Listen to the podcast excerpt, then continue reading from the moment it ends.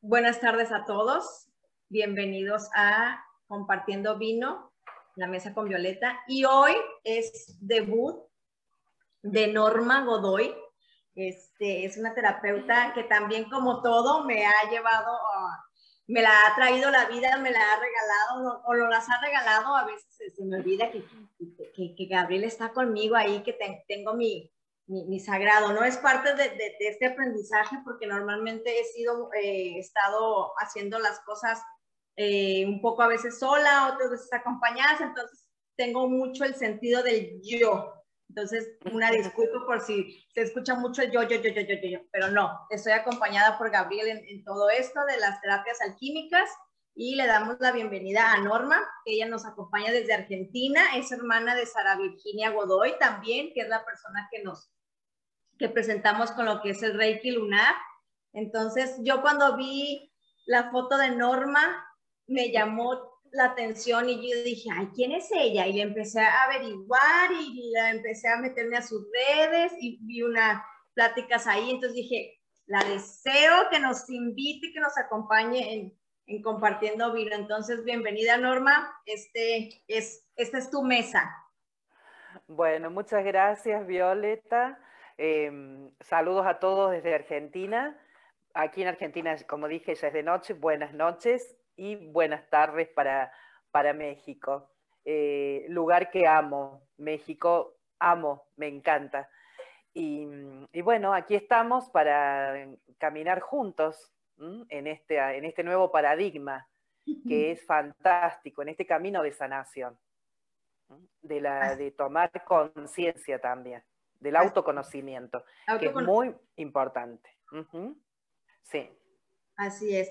Este, la biodescodificación biológica o descodificación o este, como os queréis llamar, como os, la acomode, yo la conocí otra vez volviendo a mi experiencia eh, con, con, más, con mayor entendimiento, se podría decir. Ya había escuchado de ella, pero como como que la confundía con el transgeneracional y yo decía, pues, ¿qué es esto? Pero ya cuando llega un momento en que uno necesita ir a la raíz de muchas cosas, este, a, la emoción del por qué, al, al porqué de que estoy padeciendo esta enfermedad, por qué es que estoy en esa situación, eh, que, que como lo dijimos en el título, yo siempre fui una niña de los porqués, una niña de que pasaba y decía, ¿por qué pasa esto? Y le preguntaba, ¿y por qué es? ¿Y por qué lo hace así, maestro? O sea, era una de por qué todo el tiempo. De por qué. El por qué, el por qué, el por qué. Eh, una de mis hijas, la más pequeña, también fue la,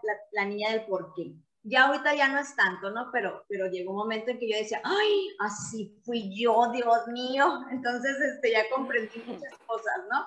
Entonces, fue una niña del por qué todavía lo tengo en menor grado, ya he, entendido cosas, pero cuando conozco eh, o cuando necesito eh, eh, introducirme muchísimo más a fondo a, mi padecimiento de cáncer, es cuando llego a esto.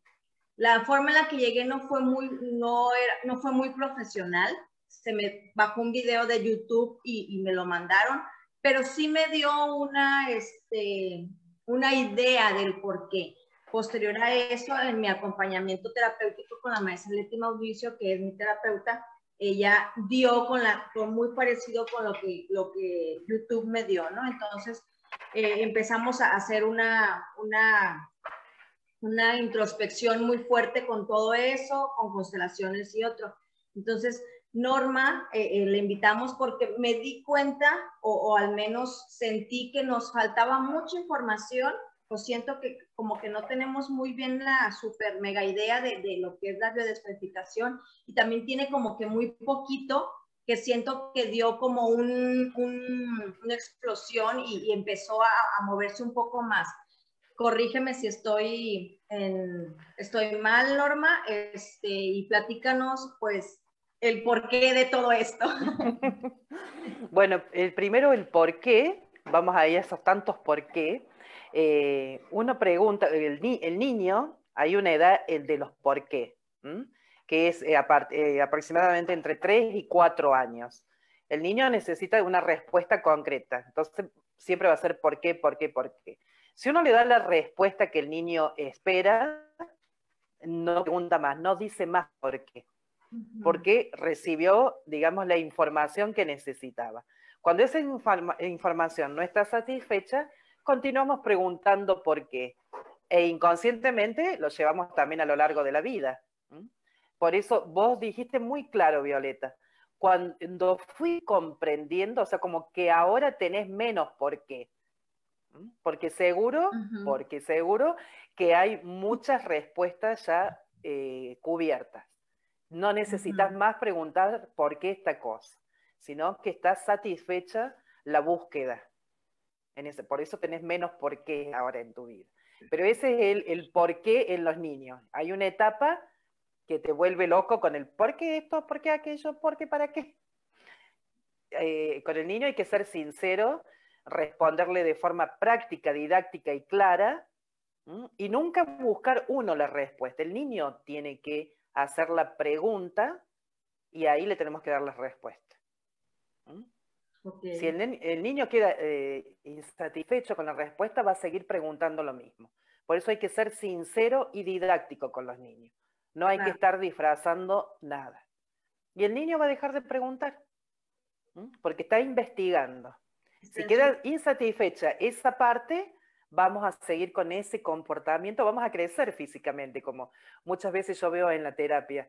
Crecemos físicamente, pero siempre queda ese niño ahí guardado, eh, insatisfecho por algo, siempre lo tenemos escondido. Y salen los comportamientos de la vida, sale. Y cuando uno se da cuenta, en las terapias, en las terapias. Y preguntando sobre lo que es la descodificación biológica, la descodificación biológica es fantástica. Es muy amplia, es muy amplia. La formación es, eh, casi un año y hay que seguir investigando. Yo eh, me formé en descodificación biológica en el primero y segundo nivel. Fui durante mm, aproximadamente seis años Em, asistente personal del director del Instituto Argentino de Descodificación Biológica, Daniel Gambarte. Fui su asistente personal durante seis años y también estuve al frente de muchos grupos y fui apoyo logístico allá en, en Guadalajara, México. Así que es un camino largo, un camino de mucha experiencia.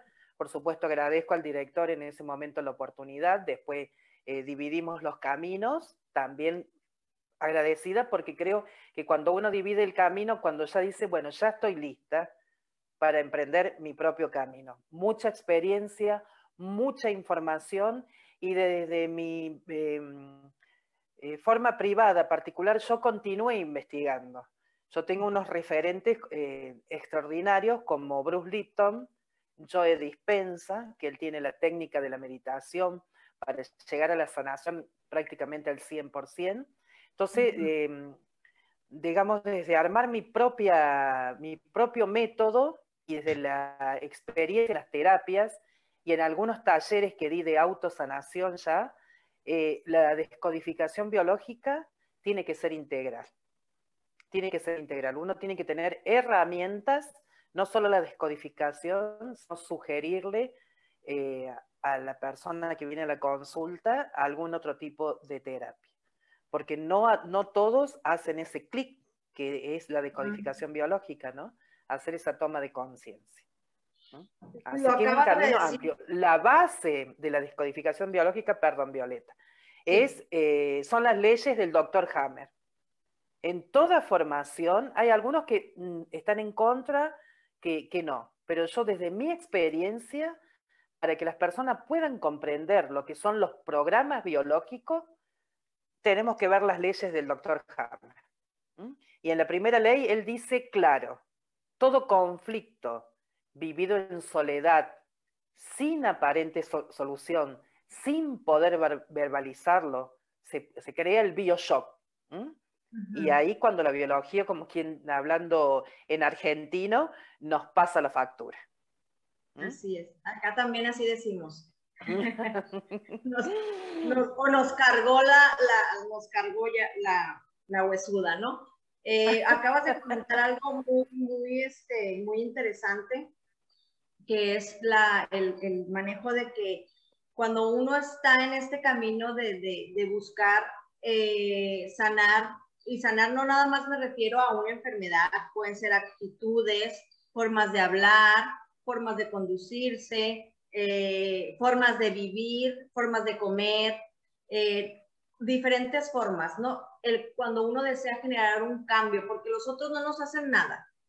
Los otros lo único que hacen es mostrarnos qué, hay que cambiar en nosotros, ya sea porque nos tocó cargar con esa mochilita por transgeneracional y dijimos, yo, a mí yo la agarro. este, ya sea porque Tal cual. ya sea porque, este, por, por lo que nos no, adquirimos al momento de nacer y ya sea todo lo que vamos juntando en el nacimiento, en nuestra vida al, nacer, ¿no? Entonces, eh, hemos, al menos yo, he tratado de, de, de, de, saber un poco de cada una de las, me, me he enfocado más en unas que en otras, pero sí trato como de integrar esa parte, ¿no? Buscar eh, diferentes alternativas y formar como un rompecabezas de, de, sanación y de, formas de entender, porque no todos comprendemos el lenguaje de algunas cosas y lo más importante de la biodescodificación, que yo es lo que siento que es lo más eh, revelador, es justamente que nos dice aquí, o sea, nos hace un nos pone una chincheta, una chincheta en esa situación, en esa forma de manejarte, en esa emoción que en algún momento de nuestra vida no la revisamos, la mochila que cargaste y que no la quieres revisar porque es muy difícil hacerte cargo de que te des cuenta que Juan no te voltea la cara, que Pedro no te dice, no te está ignorando por, porque te quiere ignorar, que Ana no está enojada contigo ni nada de eso porque este por, porque ella lo quiso hacer, simplemente está mostrando algo que, que debemos de cambiar para lograr una evolución. A lo mejor nunca se va a acabar en esta vida, pero ya trascendiste a ciertas, a ciertas formas. Creo yo conciencia, vas tomando conciencia. Una de las cosas que tenemos los seres humanos, que por suerte eso se va, va cambiando, eh, siempre tratamos de, eh, la culpa siempre es del otro, ¿no? La culpa siempre es del vecino. Yo soy una santa. O sea, no nos queremos hacer responsables y guarda que no es juzgar a la persona ni juzgar el comportamiento. Eh, son cosas que están en el inconsciente, son programas que están ahí metidos están ahí, eh, pinchándonos, como quien dice, ¿no? Eh, eh, entonces siempre la culpa es del otro. Muchas veces cuando se entra a la terapia se habla mucho el afuera. Un momento, ¿cuándo te vas a hacer cargo vos de tu vida? ¿Cuándo? Muchas veces una palabra, bueno, se usa mucho en la descodificación, una palabra cura, una palabra mata, Muchas veces una palabra eh, que decimos en el momento preciso, cuando estamos en el diálogo con el, con el consultante, es la palabra que justamente lo impacta. Y, se da cuenta de ese programa que trae. Dice, mm, sí, y comienza a relacionar. Y es ahí cuando está el, el clic y la persona, eh, una vez que comprende el conflicto, que comprende qué es lo que está sucediendo, lo mejor es soltar la carga, que muchas veces es lo más difícil. Soltar la carga, ya sea de un programa que traemos, eh, creencias, un montón de cosas que traemos grabadas ahí en el inconsciente. Como yo siempre digo y les sé decir a mis estudiantes, que, sí, eh, que les envío un gran abrazo, em, eh, nosotros traemos programas no de ahora, Detrás nuestro, detrás de nuestras espaldas, hay 500 generaciones. 500. Es, impresionante. Cuando uno toma conciencia y dice de dónde viene viajando, justamente como dice el doctor Hammer, en esa primera célula, y dice algo fantástico, él, desde la noche de los tiempos.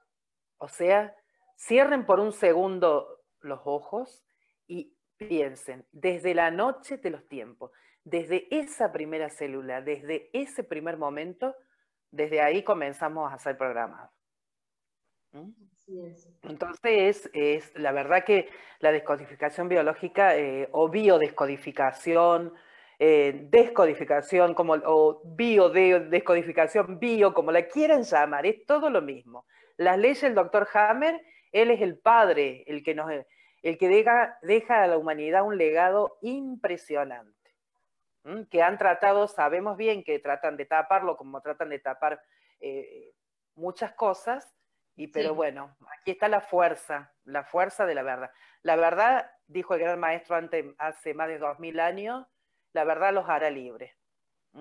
Y yo muchas veces estas cosas lo relaciono con esa verdad. Con esa verdad. Que es, fantástico. De, ahorita que nombras eh, el inicio de los tiempos, la noche, la noche, otra vez me repites, eh, de hecho lo voy a poner ahí en el, en el, en la noche de los tiempos, ¿me dijiste? Sí, la, noche, desde, desde la, noche oscura de los tiempos. La noche desde allá, desde la primera célula. Ya después te lo voy a enviar. Viene, es la tercera ley, eh, si no me equivoco, del doctor Hammer. Por supuesto es mucho más amplia, ¿no? Mucho más amplia. Pero ese párrafo, yo muchas veces en, en los talleres, en, inclusive en la formación, cuando leo las leyes de Hammer, cuando les voy explicando a los estudiantes, esa parte, eh, esa parte realmente me encanta, me fascina, porque esa conciencia, es decir, desde allá, desde el, desde el tiempo, desde, desde lo más profundo de este multiuniverso. Así De hecho, eh, si lo analizamos también desde el, desde el espacio, pues para que nazcan planetas y estrellas tiene que haber una, desde una pequeña explosión para que se genere todo, ¿no? el famoso Big Bang. Norma, una pregunta. Eh, ahorita que estás comentando de todo lo que es la generación, este, lo que tiene que ver con, con lo, que, lo que genera tener tantas generaciones atrás de nosotros. En mi familia, curiosamente, eh, no existía el cáncer. O sea, eh, por parte materno, paterno, creo que eran casos muy, muy aislados y nos enteramos hasta que sucedió esa parte, ¿no? pero a mí, en lo personal, yo traía la necesidad de, evitar, porque era la palabra, o de decir, esta, esta enfermedad, como que no, no me gustaría. Papá, mi papá falleció y parte de, de, sus enfermedades fueron la diabetes. Era una enfermedad a la que yo en su momento decía, ay, no, esta enfermedad, y, y, la típico de que los niños, por ejemplo, estamos comiendo un dulce o algo y te dicen, no comas dulce porque te va a dar diabetes. O no hagas esto porque te va a dar diabetes. Ay, me va a dar diabetes. Es una cosa que para todo te dicen diabetes y que si te va a dar el susto, que te va a dar, se te va a bajar el azúcar y te va a dar diabetes. No, es, era, era esa, esa, esa, enfermedad era la que yo traía en la cabeza. A lo mejor de que si a mí me tocaba eh, una enfermedad pudiera ser esa o fallecer de un paro cardíaco. O sea, porque mi papá falleció entonces para mí era como Pero que... el programa Sí. Ajá, para era como que el programa, ¿no? Entonces, eh, cuando sucede lo del cáncer, curiosamente, una tía, la tía, una, tía adorada, bella, hermosa, chula, preciosa, eh, Lupita Reyes, que en paz descanse, beso tía, este, ella falleció de un cáncer que no le, que no fue asintomática. Yo fui asintomática de cáncer. Este, pero ella cuando la fui a ver yo, porque fallece en ese momento mi tío, la voy a ver porque soy muy, fui muy unida a ella en vida, este, ella me, me no me acuerdo qué hice yo, que tomé algo, me agarré un pastel, no me acuerdo, y me dijo, cuídate porque los reyes somos diabéticos.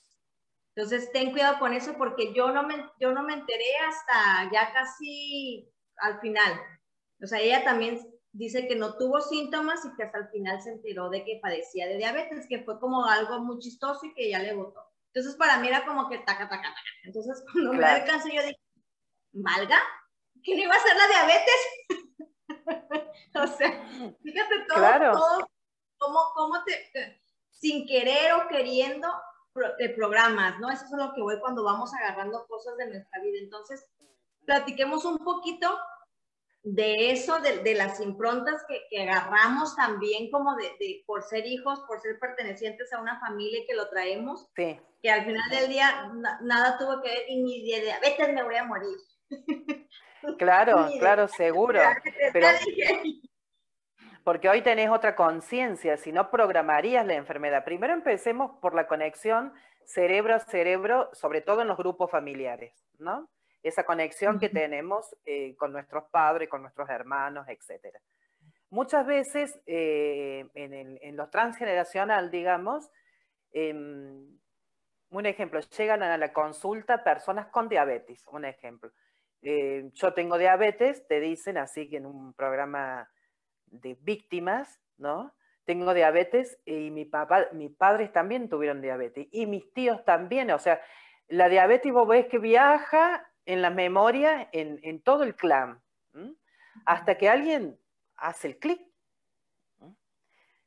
Muchas veces los comportamientos de las enfermedades, de, eh, vamos a la diabetes, em, digamos que la tengo porque, eh, por una cuestión de ser eh, fiel al clan.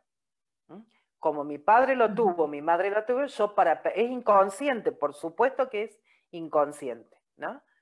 Para pertenecer a la familia, a este clan, voy a eh, cargo también con la enfermedad.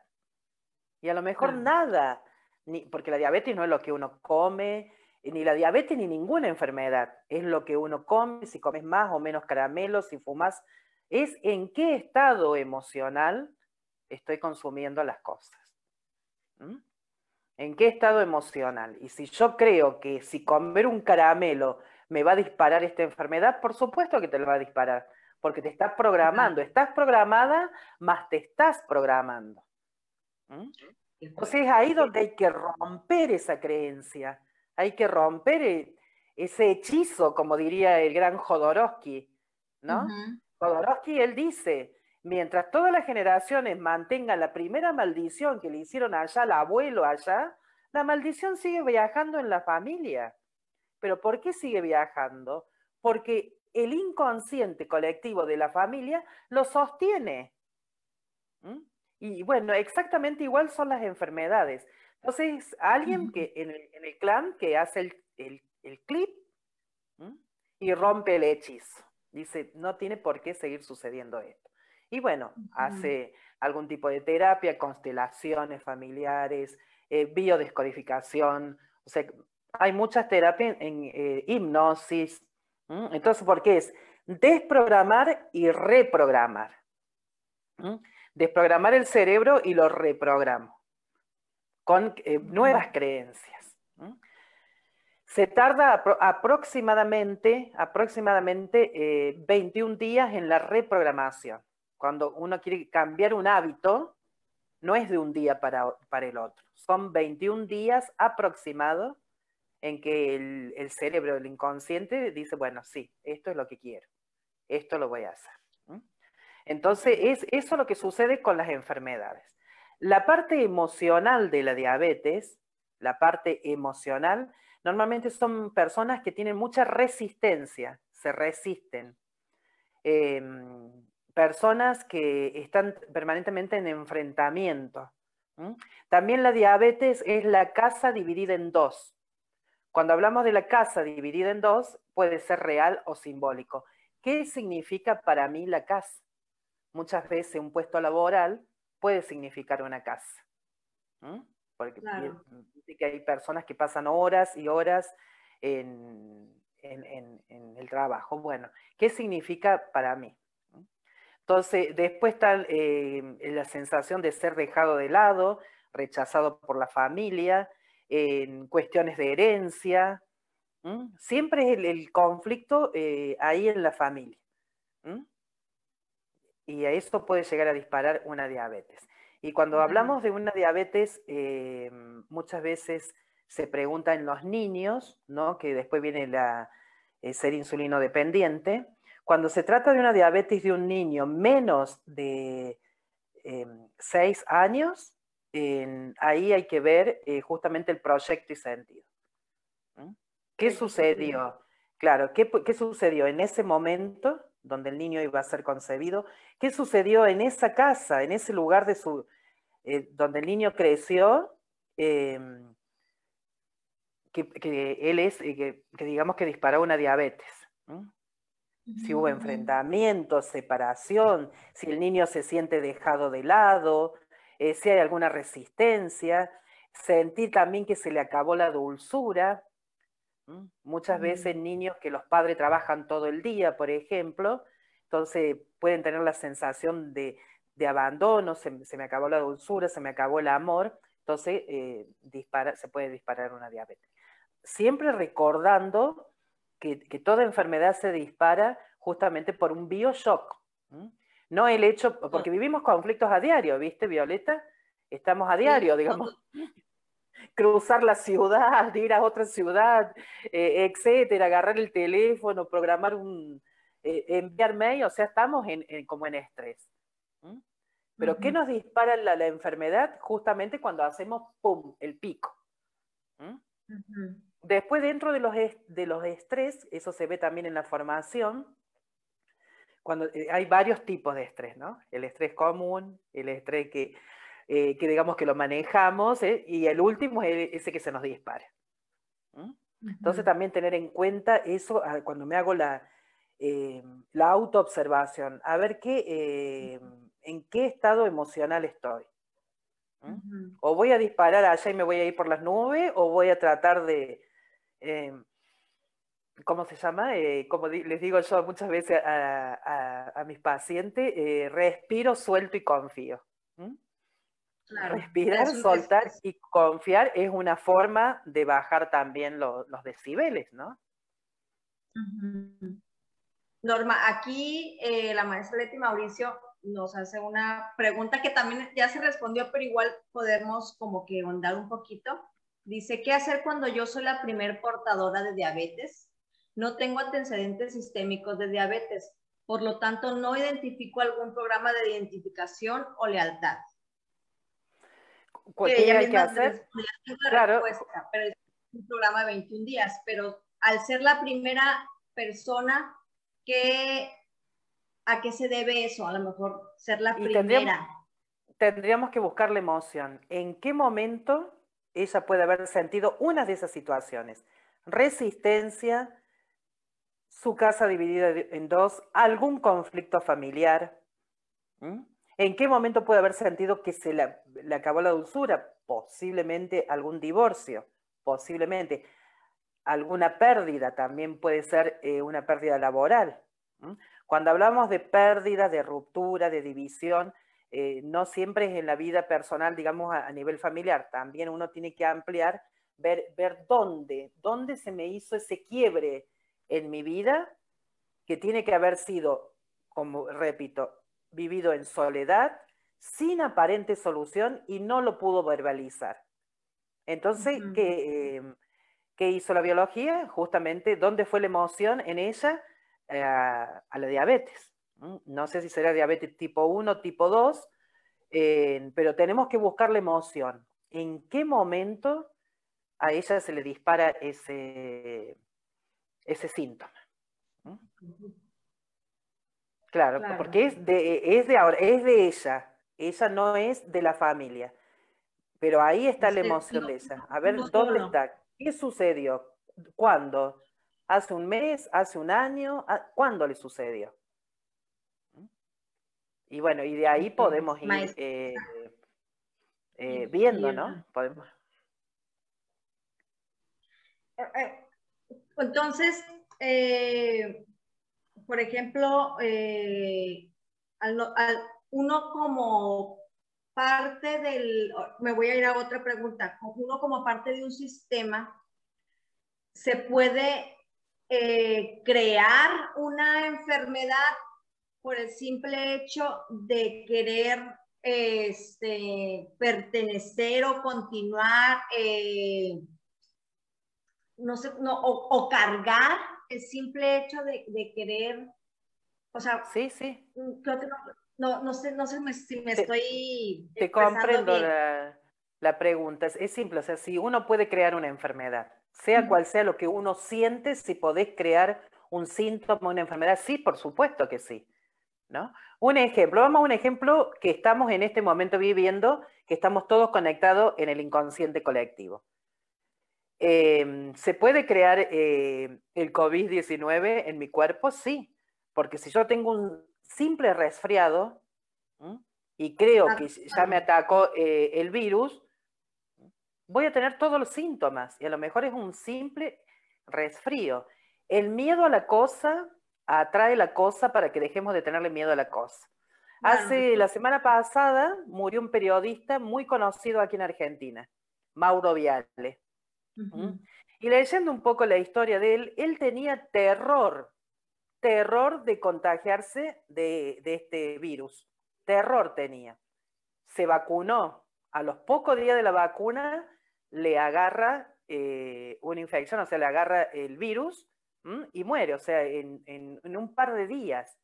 ¿Qué sucedió desde el punto de vista, digamos, de, la descodificación biológica o de lo que eh, uno sabe o investiga? Él eh, tenía miedo, terror a esa enfermedad, supuestamente lo que se cuenta en los medios, ¿no?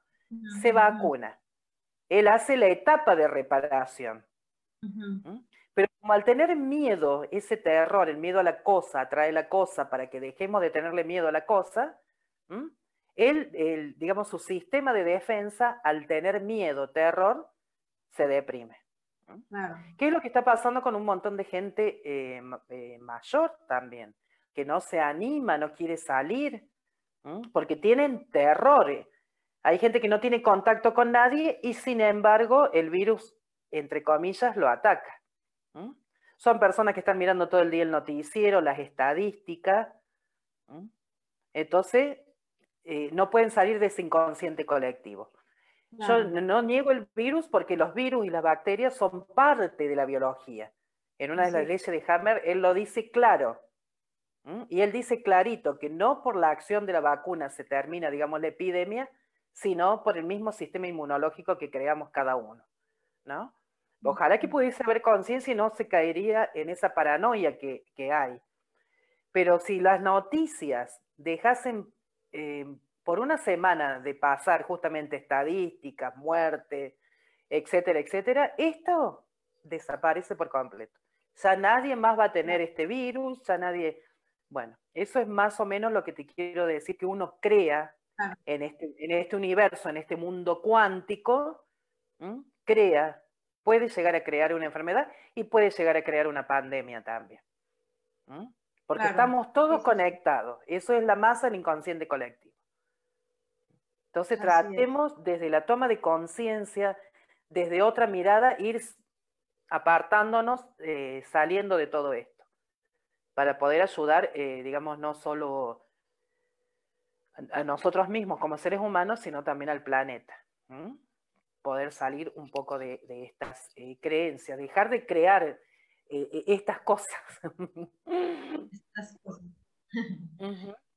ahorita dijiste algo muy padre que, si lo analizamos también desde el punto de, vida diario, dijiste que la cosa a la que le tenemos miedo viene, ¿no? Voy a hacer el ejemplo típico de la cucaracha. Todo mundo odiamos a las cucarachas y cuando, y cuando parece que la cucaracha ve, sabe que, te que la odias, ahí va contigo. O el perro que dices, es que le tengo favor a los perros y todos los perros te ladran. Tal cual.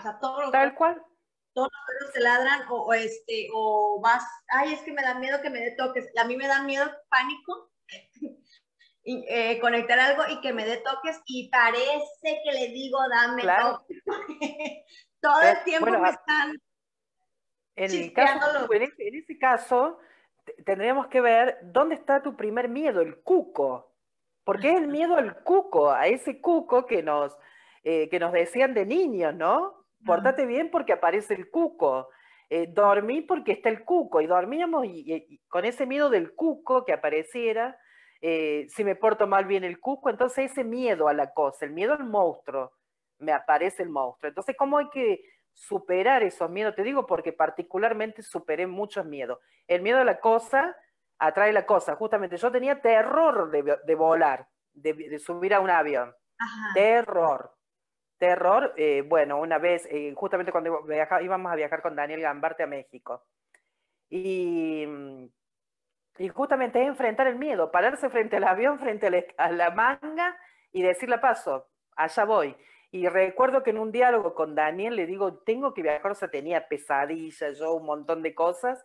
Y Daniel me dice, eh, recuerdo que me dice, vos no tenés miedo a volar.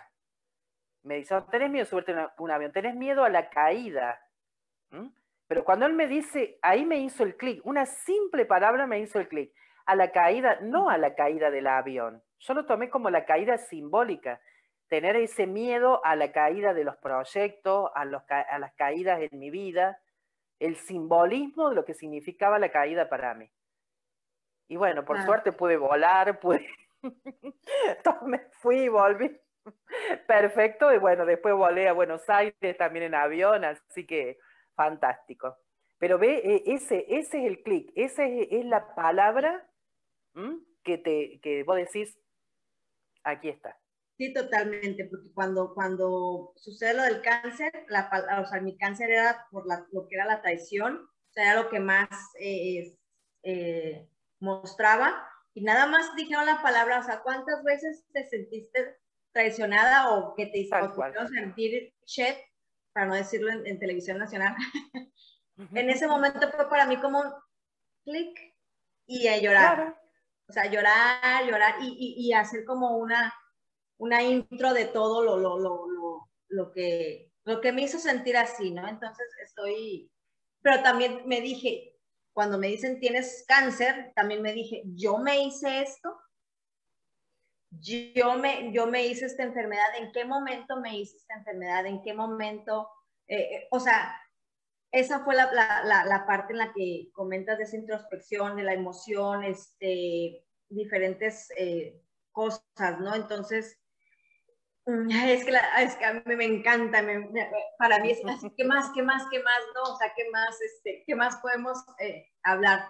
Ahorita comentábamos, hablando, de, regresando al tema de la diabetes, que hay diferentes diabetes, no tengo entendido, eh, aquí sí, la verdad, perdónenme a todos, este, no soy, eh, como no me gusta como que andar con lo de las enfermedades, de hecho yo dejé de ver el Doctor House, o sea, se me hace una serie súper padre, pero dejé de verla porque me metí al baño y veía Mo y ahí me ves lavando como loca perdida porque me empecé como a dije no, o sea, y eso me pasó después de ser mamá. Antes de ser mamá, yo tierra, lo que sea comía, donde sea me metía, donde sea me metía. Pero ya nada más soy mamá y todo me daba miedo, todo me daba que no voy a hacer que le haga, se lo pegue a mi bebé, no, ta, ta, ta, entonces dejé, de ver, dejé, de ver, esa serie porque claro.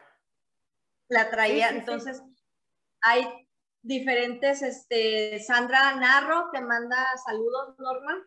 Ay, Sandra, este, mi amor, un gran abrazo, Sandra, querida. Tengo el placer de, bueno, estuvimos juntas en Guadalajara. Eh, un gran abrazo, Sandra, siempre en mi corazón. Gracias. Vamos, uno de los planes que les vamos a, tener, aprovechando, eh, a ver cuándo nos traemos a, todos para acá, entonces este, estén pendientes porque queremos hacer eso y, que, que, nos vamos a quitar todas las, las, las limitaciones para que puedan venir y, y, tenerlos a todos aquí en presente. Pero bueno, dice Normita, ¿a qué se debe, a qué se debe la rosácea? ¿Qué es la rosácea? la rosácea debe tener en el rostro la rosácea es el, enrojecimiento de la piel. Eso es ah, la rosácea. Todo lo que es la piel, bueno, la piel es el órgano más grande que tenemos, por supuesto. Todo lo que es piel, todo lo que es piel, ya sea rosácea, eh, o algún, eh, algo que nos aparezca en los brazos. siempre en la piel, el, el, conflicto básico es conflicto de contacto, ¿no? En la piel. Estamos hablando de la piel. Después vamos, vemos después cada síntoma, ¿no? ¿Qué, sucedió? ¿Dónde apareció? Eh, primero hay que ver en qué momento le aparece a ella eh, la rosácea. Si la tuvo siempre, si le apareció en, eh, cuando estaba trabajando, si, en qué momento le apareció. Em, todo lo que es el rostro también muchas veces se interpreta em, como mm, tengo que poner eh, la famosa palabra tengo que poner el rostro. Siempre tengo que dar la cara por algo. Qué fuerte. Y estoy, y estoy en, eso, o sea, siempre tengo que responder yo, siempre tengo que, que estar ahí adelante, entonces aparece muchas veces la inflamación en la piel. También si algo me ha tocado o el beso no deseado, alguien que, que no quería, que ni me toque, ni de pronto se acercó y me besó, dispara ahí también alguien que me puede haber eh, tocado el rostro, en este caso si, si hablamos del rostro. Entonces buscar dónde sucedió, qué sucedió, para que a ella le aparezca la rosácea. Por supuesto que es mucho más profundo, ¿no? Porque la piel eh, es, fantástico justamente cuando vemos en, la descodificación todo lo que es la piel. Em, habría que ver, eso tendríamos que ver en ese. Claro. Bueno, entonces, eh, eh, volviendo a la diabetes, porque es un tema, pues ya, ya, ya, entré en él. Y vamos, para que me haga clic y que no, no sea, ¿no? Para, como ahorita estoy soltando todas las soltando la carga, soltando la carga. ¿Ah? Como, yo creo que tengo dos años aventando mochilas por todos lados. Entonces, mm. este, la diabetes es 1, 2 y 3, si no me equivoco. Es correcto, ¿verdad? Eh, claro, la diabetes, eh, digamos, la, la, más común, por decir, eh, es la diabetes tipo 2, ¿no? Que te dicen, y, y, también todo te programa, ¿no? Porque las, a veces las campañas de las diabetes, ¿viste? Hagas el test, todo eso es programación, todas esas campañas son programaciones. Y te dicen, no, ya tenés 40, 45, 50, no, te puede agarrar la diabetes tipo 2.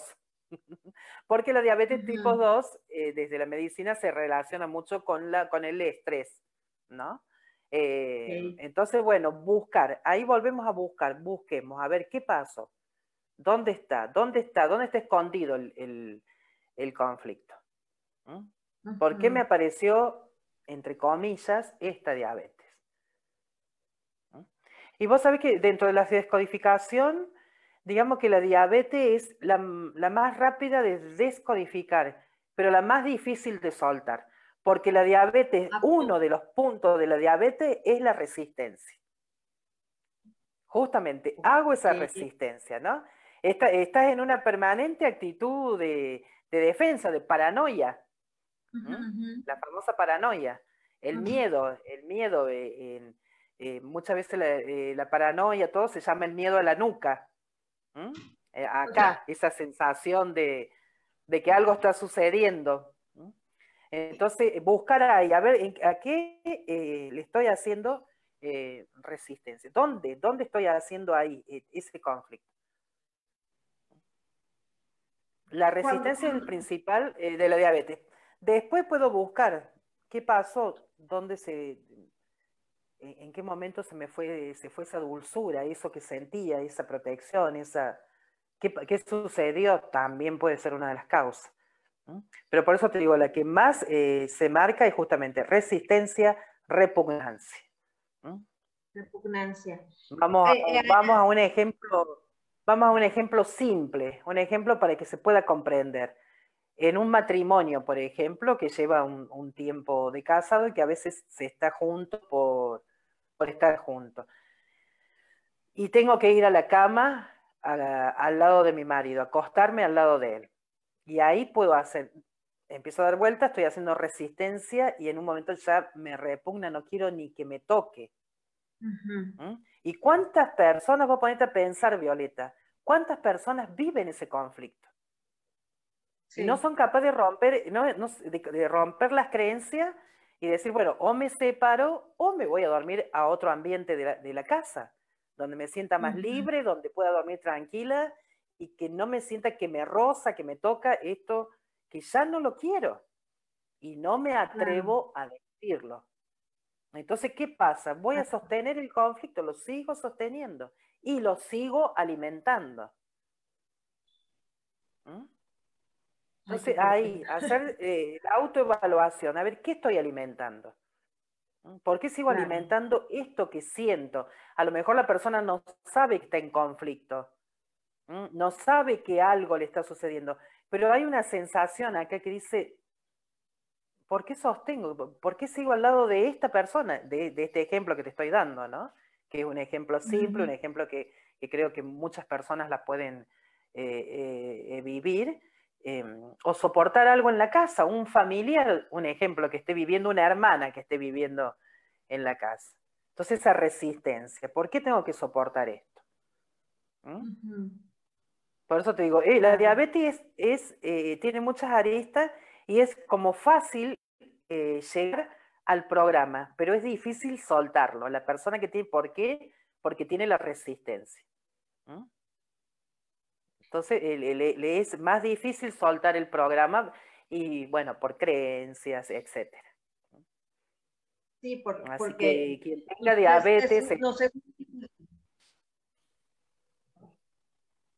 nos se comentaba que nos es muy difícil dejar de, tenemos miedo a dejar de pertenecer, a dejar de que, que nos hagan un lado, que nos excluyan. El mayor miedo yo creo que el ser humano es que lo excluyan, ¿no? Entonces, porque en, en, algún tiempo del mundo lo que hacían era que te desterraban y te mandaban allá a donde... Claro, el destierro. Así es, entonces yo creo que, o sea, era el peor. Bueno, no, no, no nos vayamos tan lejos, desde que a Eva se le ocurre comer la manzana, pues la destierran y, lo destierran y todo. Entonces ya desde ahí traemos la impronta del, del, del destierro. Entonces, imagínate, me pongo en contra de mi familia por alguna razón u otra, pues no, mejor no, importa que me cargue la calaca y ahí sigo perteneciendo porque aunque esté toda enferma, toda este toda condolencias o con alguna situación, la, que sea, pues eh, seguimos perteneciendo, seguimos siendo parte del clan. Claro. porque así nos han enseñado, ¿no? E, pues es, no, ya no. Y mira vos de dónde venimos programados, que vos dijiste, la manzana, le, cargaron la, la, culpa a la pobre Eva, la creencia, el árbol prohibido, nadie, bueno, muchos se pusieron estudiaron lo que significa, entre comillas, el árbol prohibido. Pero para la mayoría del inconsciente colectivo, el, árbol prohibido es la manzana. ¿Mm? y la verdad es que la prohibición era justamente la verdad. ¿Mm? Pero eso es lo que nos hicieron. eso es lo que hicieron creer. Porque en realidad el árbol, entre comillas, prohibido, impuesto por la, por la, por la iglesia, yo tengo formación católica, pero impuesto por la iglesia, lo prohibido es conocer la verdad. Cuando el maestro dijo hace mucho, la verdad nos hará libre. Pero a alguienes nos, conviene, por supuesto, esa verdad, ¿no? Respetando todas las creencias. Yo en este camino que, comencé eh, a partir de un gran shock eh, que hubo en mi vida, una pérdida terrible cuando yo tenía 27 años, comencé un cambio de paradigma en mi vida. Y, unos cambios, eh, comencé a recorrer todas las creencias, desde los carismáticos, si bien tenía formación católica, pero del catolicismo está la rama de los carismáticos. Fui a los carismáticos, hice budismo, soy iniciada en el Tao, o sea, empecé un camino para recorrer, a ver dónde es eso que me llamaba mi espíritu, hasta que en el año 2014 apareció la descodificación biológica. ¿Y cómo será que el multiuniverso conspiró a mi favor? Que en, el camino este de la descodificación biológica conozco al director del Instituto Argentino y me convoca para que sea su asistente personal, nada más y nada, menos. Y bueno, todo eso, por supuesto, me abrió un abanico impresionante, ¿no? Que era, eh, hoy eh, me doy cuenta que era lo que realmente mi espíritu necesitaba. Así que siempre eh, hay que entregarse a esa sincronía. Hay que entregarse. No, no. Desgraciadamente también tenemos programados que las sincronías son nada más cuando obtenemos un gran trabajo, cuando encontramos al hombre o a la mujer de nuestras vidas, que viajamos, nos compramos la casa de nuestros sueños. Esas son las sincronías en las que, que ya están tan romantizadas cuando realmente las sincronías no son eso. Las sincronías son todo aquello que te lleve a hacer una evolución ti, para ti mismo, para tu sistema familiar y también para tu entorno. Eso es Totalmente. Son las, sincronías, pero como no les hacemos caso, porque decimos, no, es, no, esto no es cierto, bla, bla, bla, bla, bla, bla. Entonces, ¿qué hacen? Pues nos mandan accidentes, nos mandan enfermedades, porque no sé por qué nos gusta aprender de la mala manera, o sea, no sé por qué no nos, nos, gusta aprender, o sea, a, golpe y porrazo, como dicen por acá, ¿no? A, golpe y porrazo. ¿Por qué no? Nos cuesta entregarnos a, ese... Eh, a ese, a ese momento, ¿no? Cuesta mucho por programación, Violeta. O sea, por eso te digo, mira vos, desde Adán y Eva, desde la mentira de la manzana, y vos me estás preguntando por qué.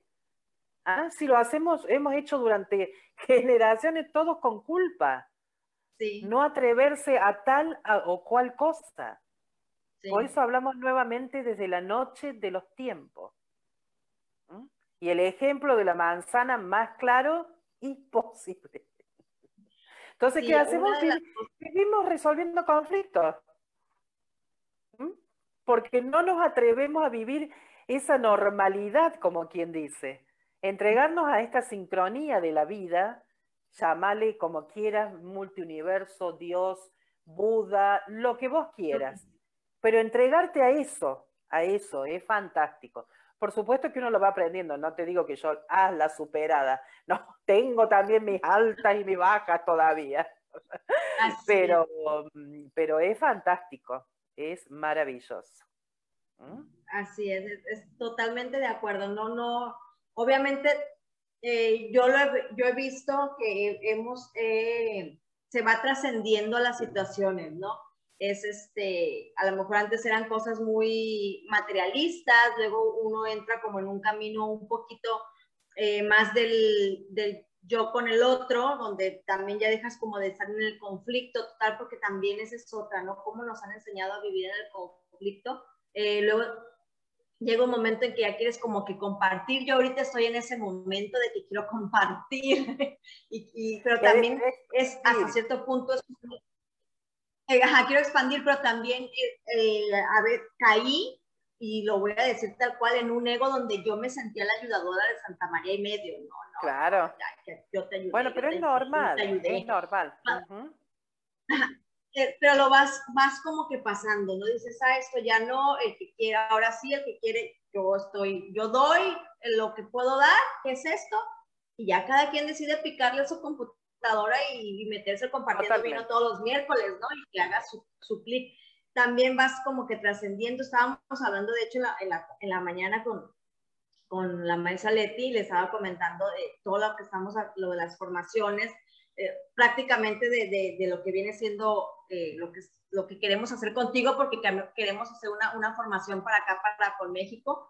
Entonces, este, pero también las que tenemos con Daniel, las que tenemos con Alejandra, el cómo me dices que, y lo digo yo también, va saliendo una cosa y luego otra, pero ya no es la misma. Por ejemplo, antes yo era muy, muy, muy exageradamente matada con mi trabajo antes y me daba sueño, yo decía, no, no, no, dame un café porque tengo que seguir trabajando. Ahorita digo, me da sueño y me voy y me acuesto y tiro todo y me, me, acuesto. Si me da hambre, bajo y me da hambre.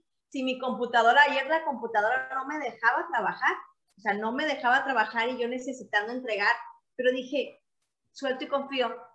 Bye, ya, o sea, no puedo estarme estresando. Claro. Yo misma, porque la computadora no me, no, me deja trabajar, pues ni modo, no quieren que trabaje, pues me voy a la playa, ¿verdad?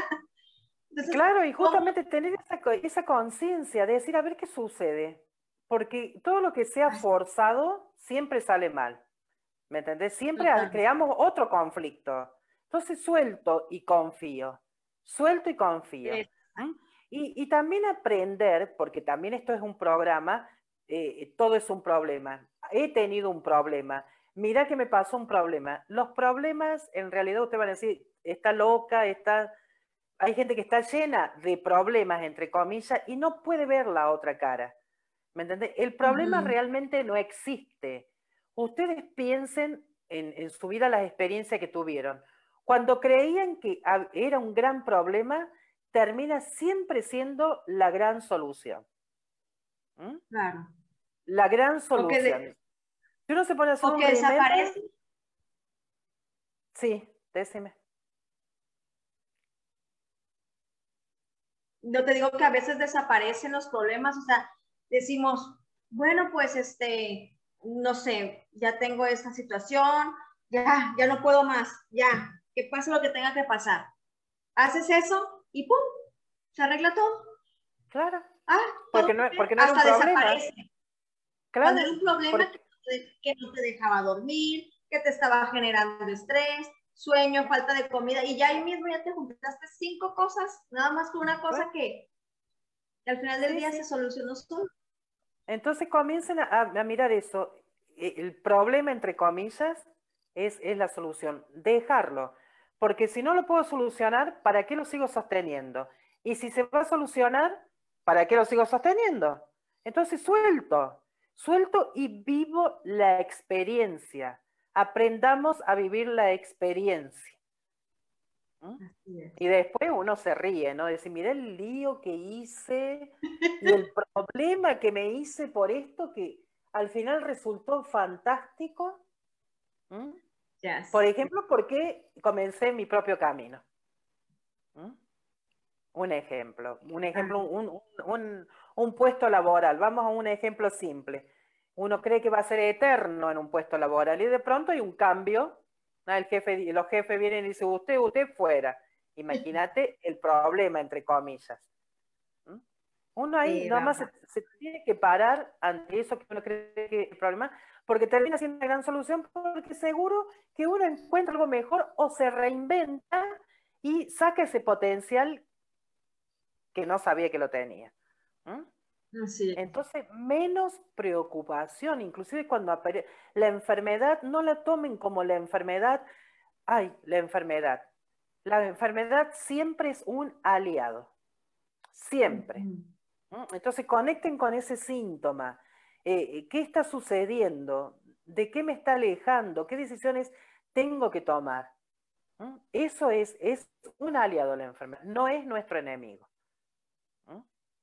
Entonces, eso le puedo decir desde, desde el corazón, eh, conectarse con esas cosas. No tengan miedo, no tengan miedo. Es poder dar ese salto eh, al vacío, como se dice. Claro, así es. Eh, bueno, pues ya se nos acabó el tiempo. Sí. Norma, fascinada desde que yo te vi, yo lo platico desde que yo dije, este, encantada de que estés aquí, de que estés perteneciendo al, equipo de, Compartiendo Vino. Hola, doctora Patricia también, Patricia Margarita Mullen o Muyen. Un gran abrazo desde Argentina. Colega de, Argentina, una gran eh, psicóloga social, una gran consteladora, Patricia. Eh, excelente, la podemos invitar que esté aquí en el equipo también. Excelente profesional, Patricia, excelente. Un gran abrazo, Patricia.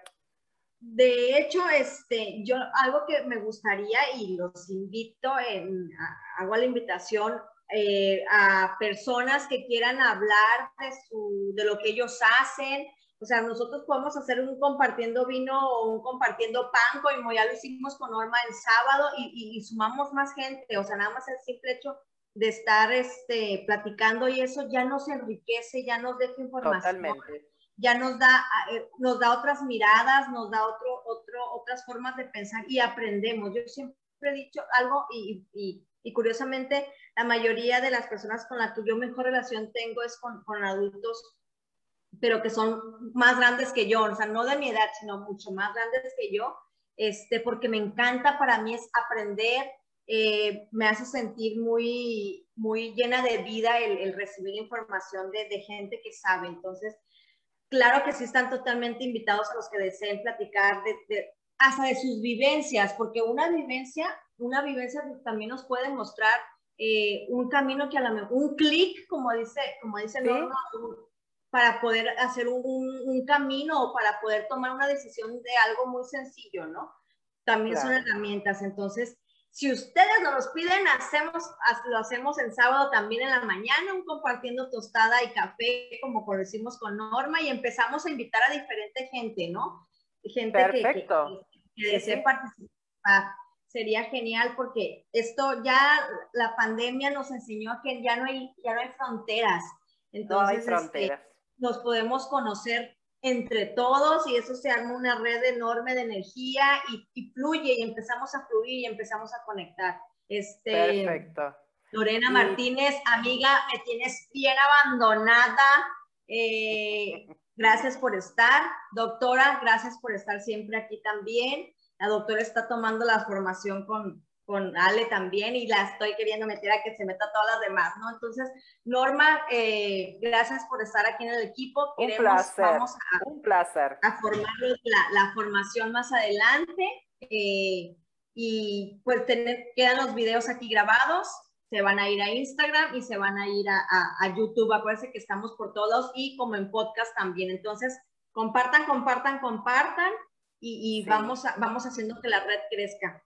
Mm, otra cosa que les quería comentar, este, que mañana ya empieza, ya empieza lo de Norma, los talleres con Norma y el sábado, eh, mañana es jueves, ¿verdad? Mira, eh, también jueves, el 15 empieza y el 16 y 17 los, los de Alejandra Luna, entonces, eh, ya saben, tenemos ahí muchas cosas, lo de, lo de Daniel también, estamos hablando con Virginia también para lo de la meditación de las rosas, entonces traemos varias cosas ahí en las, que pueden participar. Somos muchos en el mundo, entonces eh, el pedacito que, de red que podamos hacer eh, está al servicio, ¿no?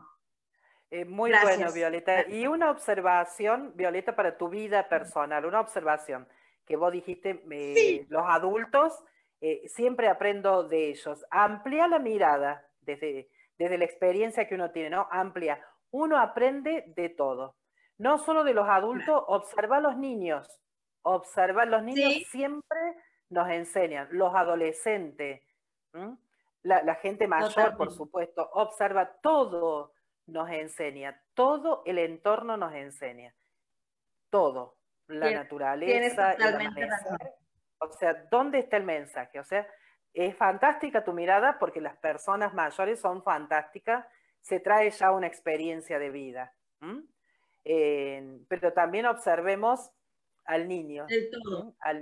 te deja una enseñanza, eh, eh, todo, todo nos deja una enseñanza. Y es fantástico. Todo, tienes fantástico.